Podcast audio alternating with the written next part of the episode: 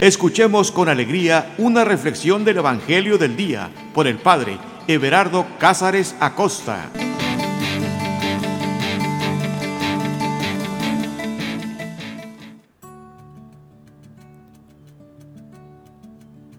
Carta de amor.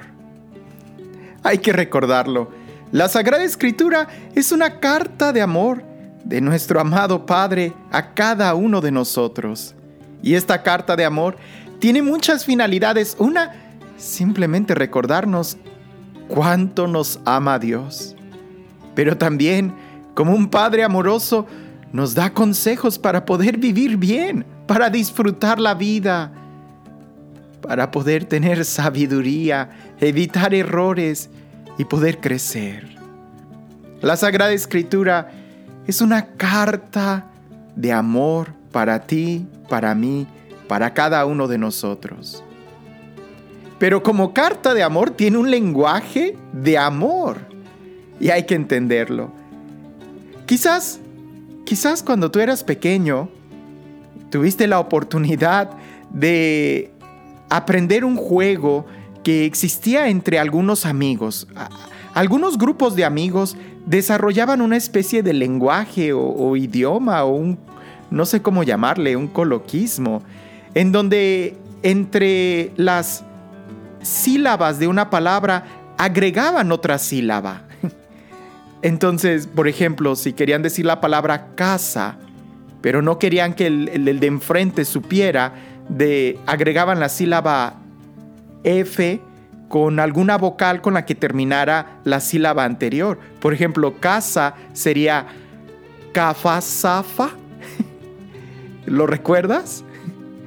Era muy cómico, yo nunca pude aprender o a hablar de una manera rápida, pero sí a entender lo que decían ese, eh, eh, esos tipos de diálogos. Lo hacían con una finalidad, que el enemigo no supiera, que aquellos que no eran amigos no supieran. El día de hoy no es necesario usar eso porque ya hay grupos privados de comunicación a través del celular, del WhatsApp y muchas cosas por el estilo pero en aquel entonces cuando tenías que hablar en público y que no había forma de mandar textos, usaban ese tipo de lenguaje. Jesús en el Evangelio parece que también usa un lenguaje así, el lenguaje del amor. El enemigo no lo entiende, solo aquellos que están dispuestos a escuchar, solo aquellos que están dispuestos a abrir su corazón. Así que el día de hoy te invito a que abras tu corazón, que te relajes, sueltes todo y te dispongas a este viaje de amor.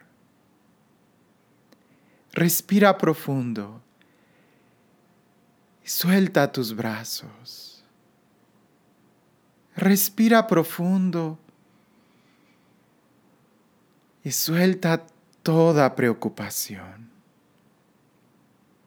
Vuelve a respirar profundo y dispón todo tu corazón, tu mente, tus sentimientos a escuchar lo que Dios quiere decirte.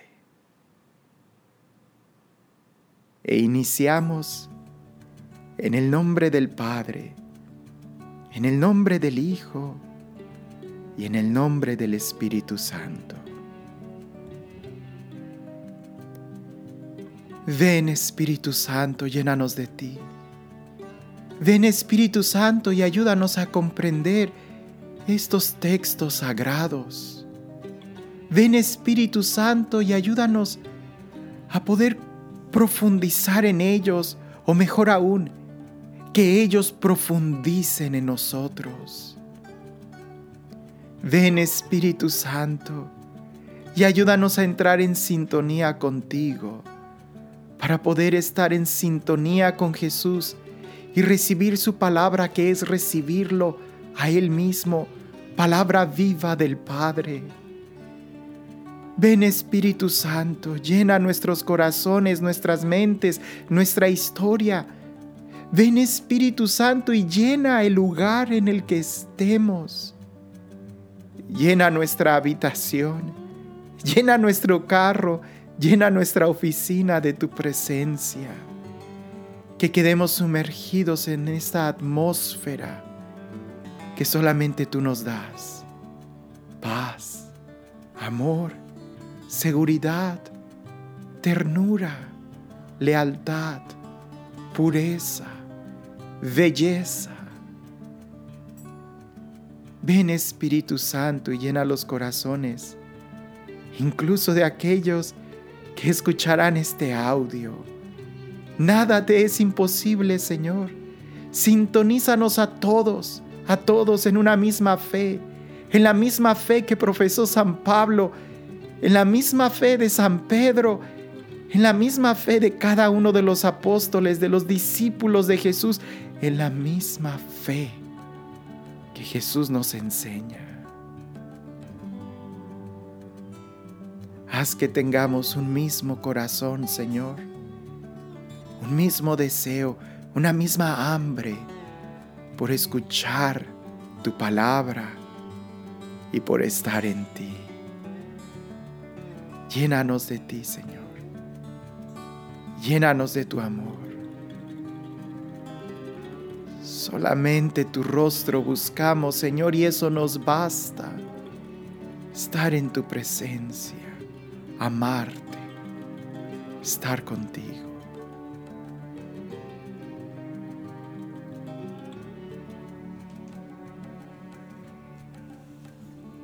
El texto que vamos a leer está tomado del Evangelio de San Mateo, capítulo 5, versículo 5. Mateo 5, 5. Es solo un versículo, así que conviene que nos lo aprendamos de memoria. Dice así. Bienaventurados los mansos, porque heredarán la tierra. Bienaventurados los mansos, porque heredarán la tierra. Algunas traducciones dicen, bienaventurados los mansos, porque ellos poseerán la tierra. Otras dicen, bienaventurados los mansos, porque recibirán la tierra. Bienaventurados, felices, dichosos. Pero lo que sigue, los mansos, nos, nos pone a pensar. Pero más nos debería de poner a pensar, y por eso voy a iniciar con el final, porque heredarán la tierra, poseerán la tierra, recibirán la tierra. Si nosotros leemos justamente dos versículos atrás, nos va a hablar de una pobreza. Aquí nos habla de poseer tierra. Pareciese que fuera una contradicción, pero no, no lo es. Porque está en la misma clave que el versículo primero, ser pobre. ¿Y cómo podemos entender esto? Porque está en la misma clave de ser feliz. Por eso inicia bienaventurados, felices, dichosos. Dichoso, feliz, bienaventurado el que posee la tierra.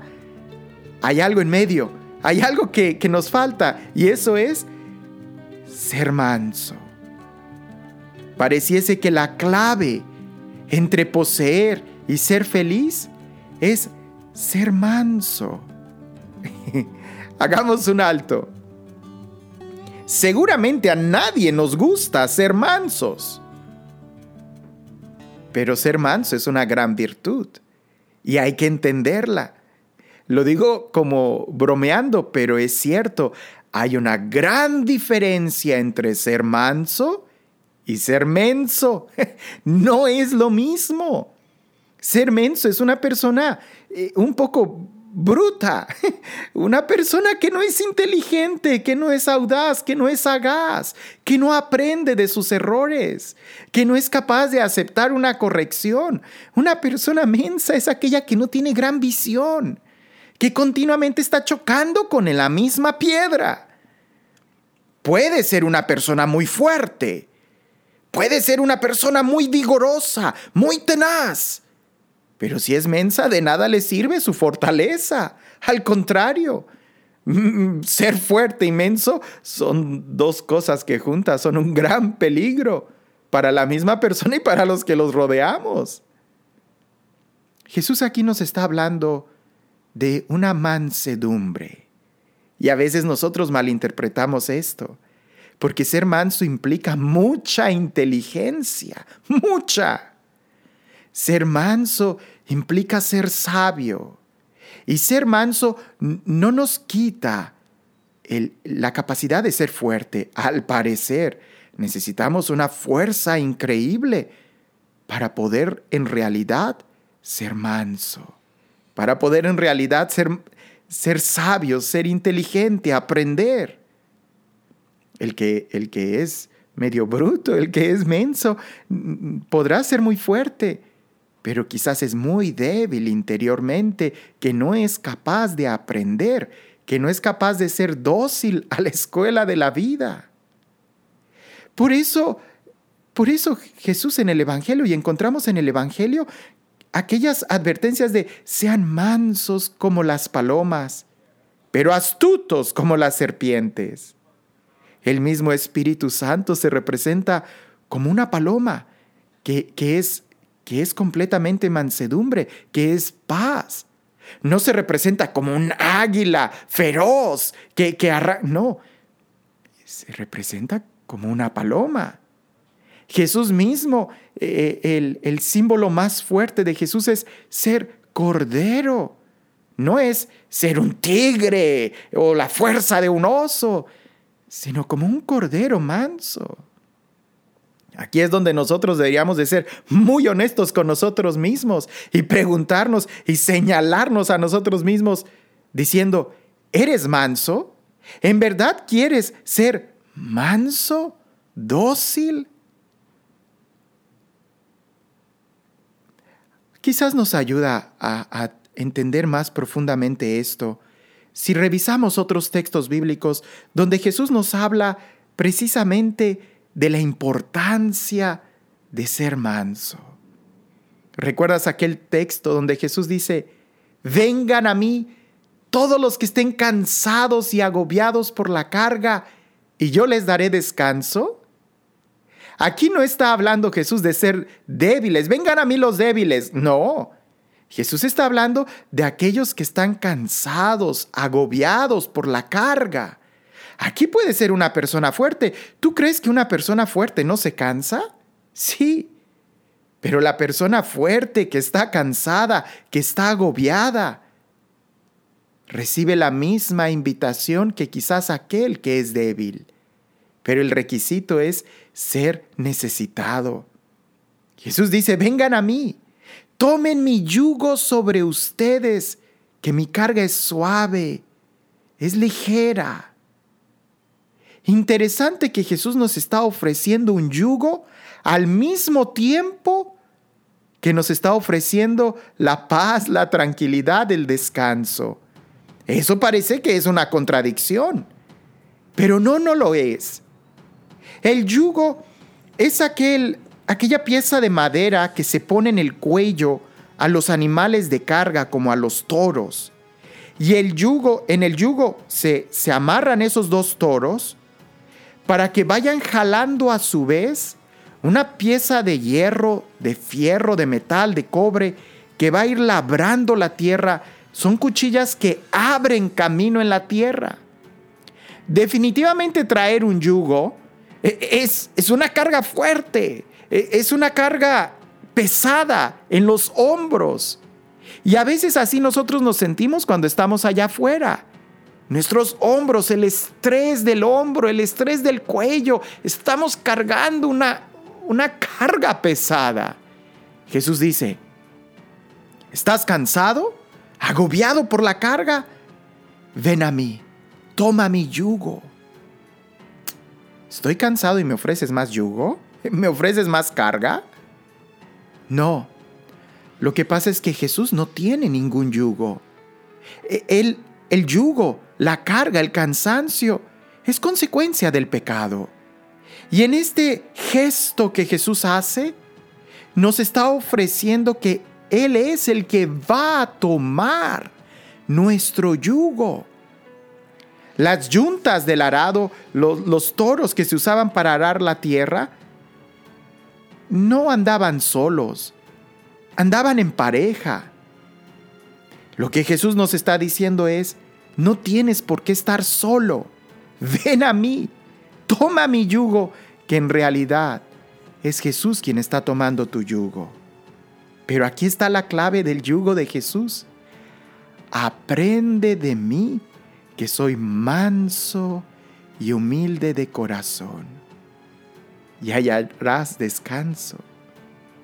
El descanso que Jesús nos ofrece en este texto no son unas vacaciones que terminan en el fin de semana, no.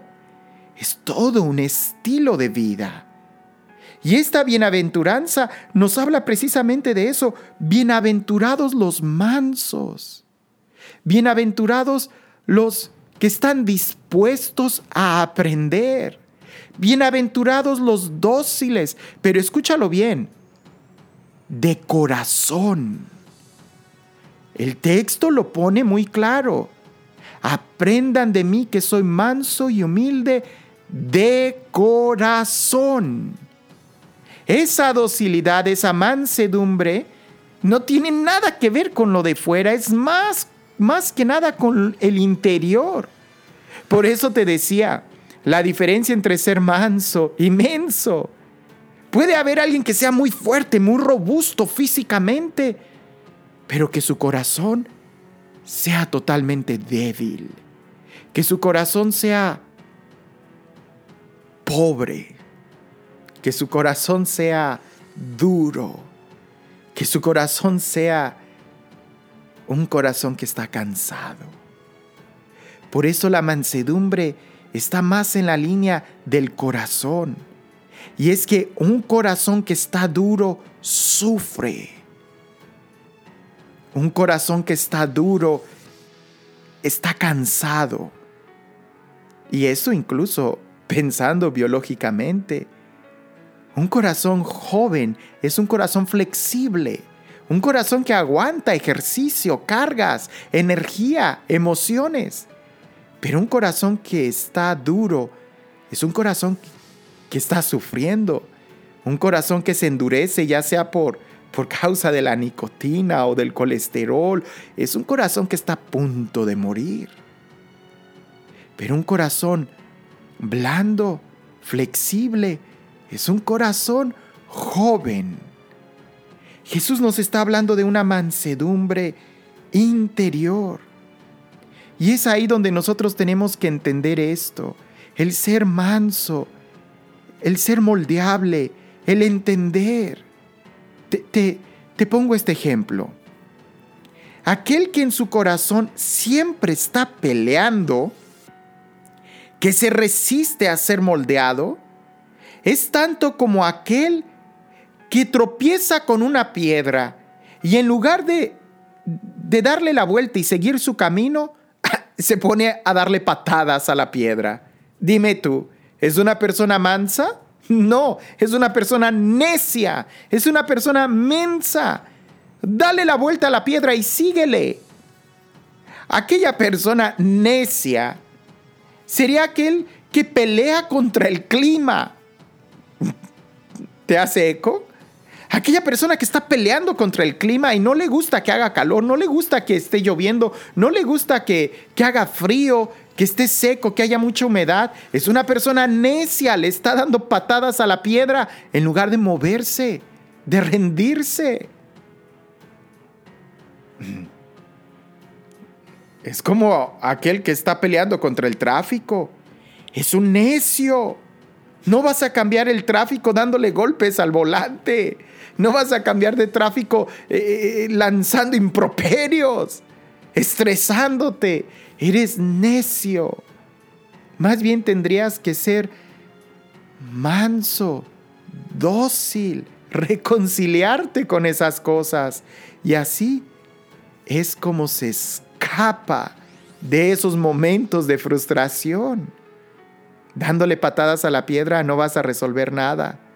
Pudieras quebrarla y hacerla polvo, pero ¿cuánto te va a costar? Tratar de darle patadas al tráfico, yo no sé si puedas mejorarlo algún día. Tratar de pelear contra el clima es una necedad.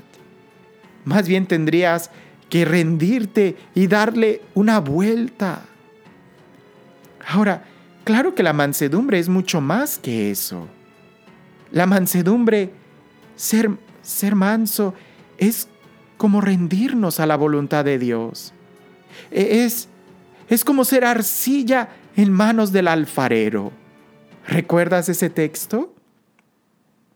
Ser manso es como aquel que no cuestiona al alfarero.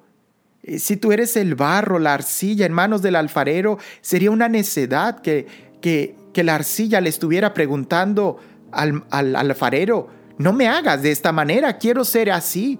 No, no quiero ser un jarrón, quiero ser un plato.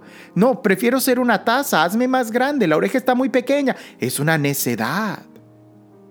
La arcilla, el barro, se abandona en las manos del alfarero y de esa manera, siendo dócil, siendo manso, siendo teniendo mansedumbre entre los dedos del alfarero, es como coopera para que el alfarero haga una obra de arte con ella. De lo contrario, se estaría resistiendo y haciendo más lento el proceso. Va a sufrir más. Es bonito ese ejemplo, ¿no? Es bonito pensar que somos arcilla en manos del alfarero. Pudiéramos hablar mucho de esto, porque la arcilla sí es bonito cuando estás en manos del alfarero, pero después, para que agarres consistencia, el alfarero te mete al horno y ahí sufres calor, pero después sales transformado en una pieza de arte. Quizás nosotros somos más como un bloque de mármol una piedra de mármol, fría, dura, tosca, pero en manos del artista, en manos del escultor, se va a convertir en una obra de arte. Pero ¿cómo puede el escultor trabajar con esa pieza de mármol? ¿Adivinaste? Con un cincel y martillo, a golpe a golpe. Pero si la piedra se rinde ante los golpes del escultor podrá obtener, podrá convertirse en una obra de arte que todo mundo va a admirar. Pero si se resiste, no solamente hace lento el proceso, lo hace doloroso y hasta corre el peligro de que se arruine. Dios no nos obliga, Dios no nos quita la libertad. Él trabaja con nosotros día a día, como el alfarero trabaja con el barro, con la arcilla, día a día. Nosotros somos una obra de arte que todavía no está terminada. Pero aunque pongamos mucha resistencia, el artista es paciente. Pero corremos el riesgo de echarla a perder, porque Él no nos va a quitar la libertad.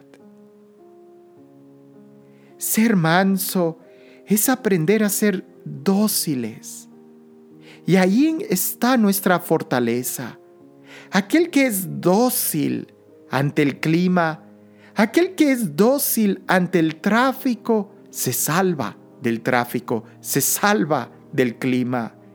Pero aquel que se resiste, que pelea y que pelea contra el clima, es más como un necio y se hace presa al tráfico, al clima y pudiéramos decir todas aquellas piedras que nos encontramos en el camino. Las vas a encontrar. Por eso Jesús nos dice, aprendan de mí que soy manso y humilde de corazón. Porque siendo mansos y humildes de corazón es cuando nuestra carga se hace ligera. Si tuviéramos la capacidad de poder analizar nuestras vidas, nos daríamos cuenta que los grandes sufrimientos que tenemos no son producto de las dificultades que la vida nos da, sino más bien que son productos de nuestra necedad de querer cambiar las cosas. Sufres más mientras más te resistas.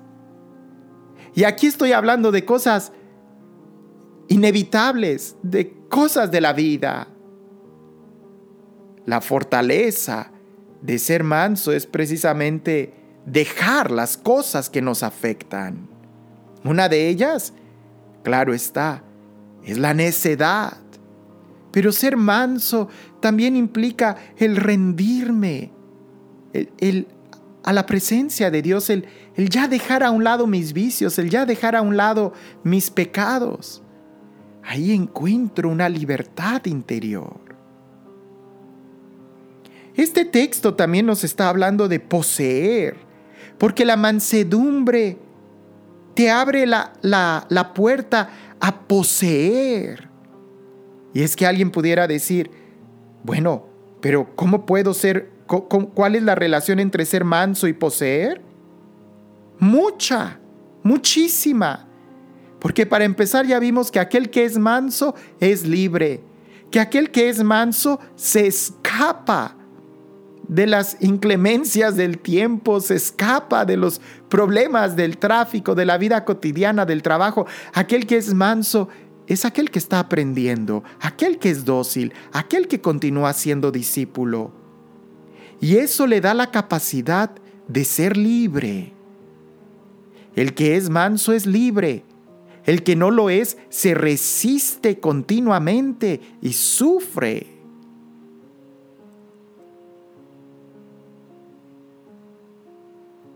Pero ser manso te abre la capacidad a poseer pero no poseer como aquel que, que quiere apresar algo en sus manos. No, eso no es posesión, eso es aprehensión. Aquí la posesión es una posesión que te hace libre. Tiene que estar en sintonía con la bienaventuranza, con la primer bienaventuranza, con la pobreza de espíritu. Aquí esta posesión es más bien una posesión de rendirte ante la majestuosidad que tú no puedes apresar.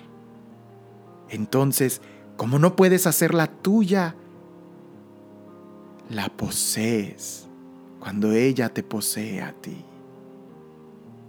Es como cuando entras a un bosque grande y ves los pinos altísimos que se levantan en el horizonte cuando a lo lejos puedes ver esa, esa montaña, esa cumbre que está nevada en la punta, que se alza en el horizonte tocando el cielo. Cuando puedes contemplar el arroyo que está a un lado tuyo, con aguas cristalinas, y por el otro lado puedes escuchar los pájaros cantar. Cuando entras en ese bosque, tienes dos opciones resistirte a él y tratar de analizarlo, de agarrar una pieza, de agarrar una piedra y querer conservarla para ti, y quieres agarrar tantita agua y quisieras agarrar aquella nieve que está en la cumbre del monte y quisieras hasta apresar a aquel pajarito que canta muy bien para llevártelo a tu casa. Eso es absurdo. Eso es una necedad. Entonces, ¿cómo puedes poseer el bosque? siendo manso, rindiéndote ante Él, abandonándote ante la belleza del paisaje y casi casi dejando que el paisaje te posea a ti hasta que tú te conviertas en uno con el paisaje. Cuando tú ya no seas ruido ante el bosque, sino que te conviertas en esa melodía que es parte del mismo. Es ahí donde tú posees el bosque en tu corazón.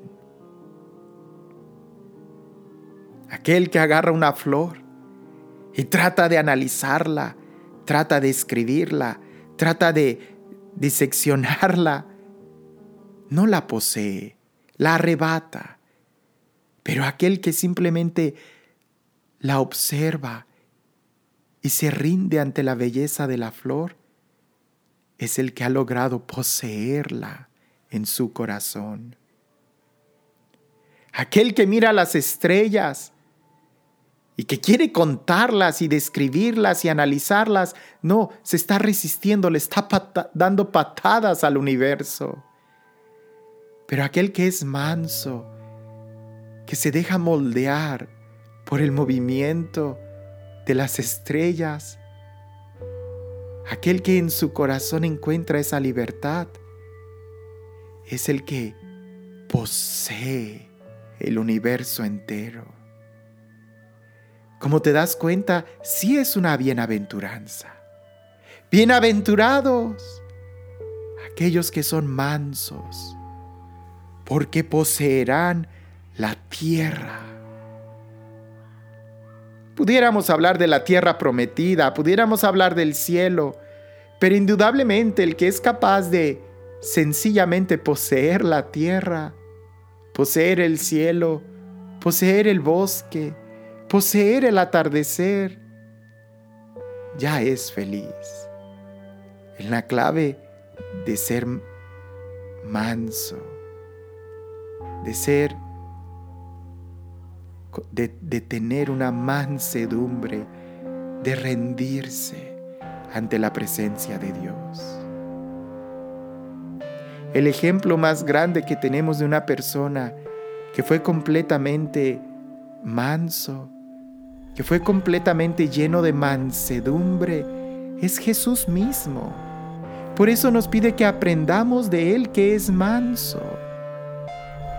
Eso no implica que haya momentos de dolor, pero implica el tener la capacidad de dejarlos. Cuando Jesús está en el huerto de los olivos, lo contemplamos a Él que tiene un momento, pudiéramos decir, de sufrimiento. Y creo, en verdad creo, que el, dolor más grande que Jesús tuvo en toda su pasión, lo tuvo ahí en el huerto de los olivos. Porque ahí es donde se debatía interiormente si se rendía a la presencia de Dios, si era completamente manso para entregar su vida, o si iba a ser necio y querer luchar. No me malinterpretes. Jesús no estaba yendo camino a un suicidio. No, no, para nada. Pero Jesús estaba asumiendo libremente la voluntad del Padre. Y es en ese acto majestuoso donde le dice Jesús al Padre, si es posible, aparta de mí este cáliz, pero que no se haga mi voluntad, sino la tuya.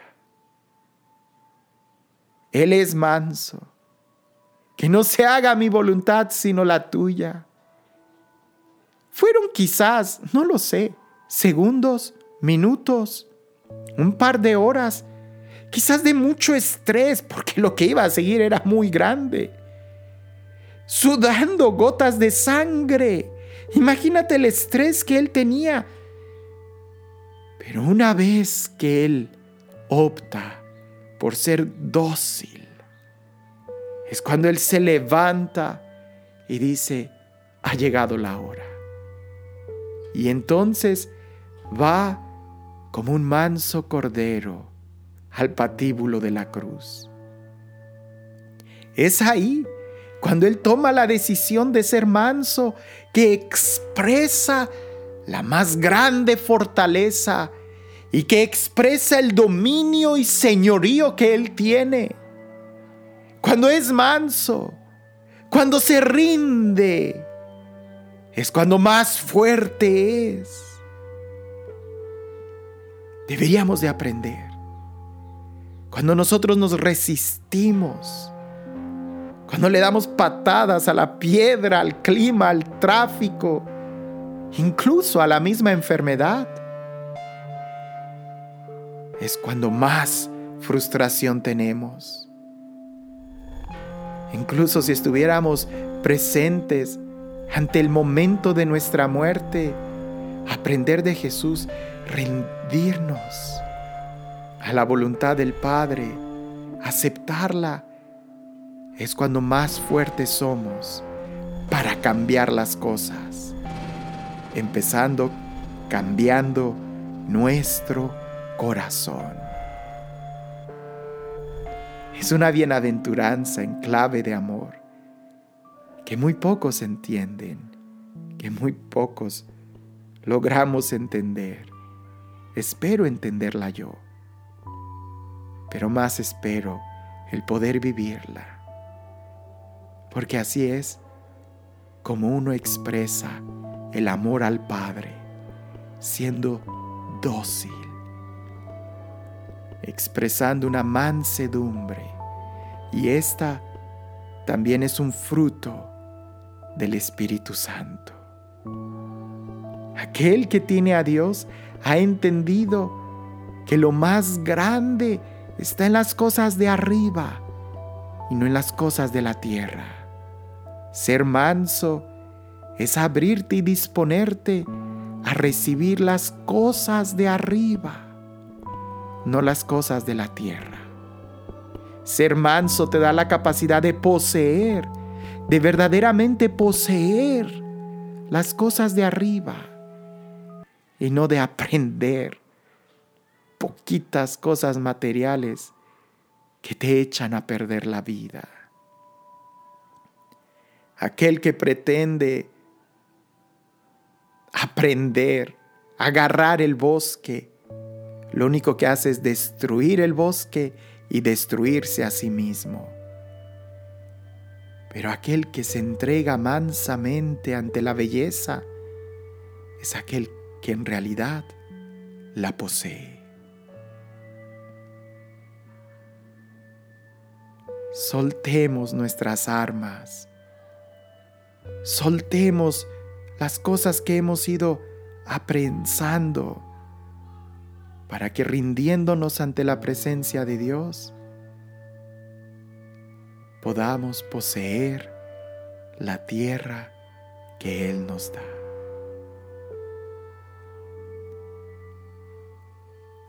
Señor Jesús, gracias por tu palabra. Gracias por darnos el ejemplo de ser mansos, y humildes de corazón. Gracias Señor por darnos esta bienaventuranza que nos enseña no solamente a ser libres, sino además ser felices. Porque aquel que quiere ser feliz tiene que ser libre.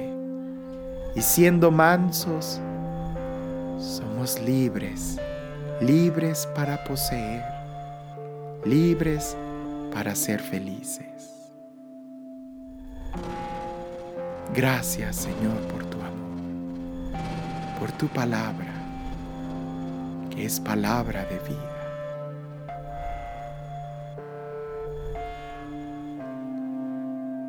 Gloria al Padre, al Hijo y al Espíritu Santo, como era en un principio, ahora y siempre, por los siglos de los siglos. Amén. El Señor esté con ustedes. Y la bendición de Dios Todopoderoso, Padre, Hijo y Espíritu Santo, descienda sobre ustedes y permanezca para siempre. Thank you.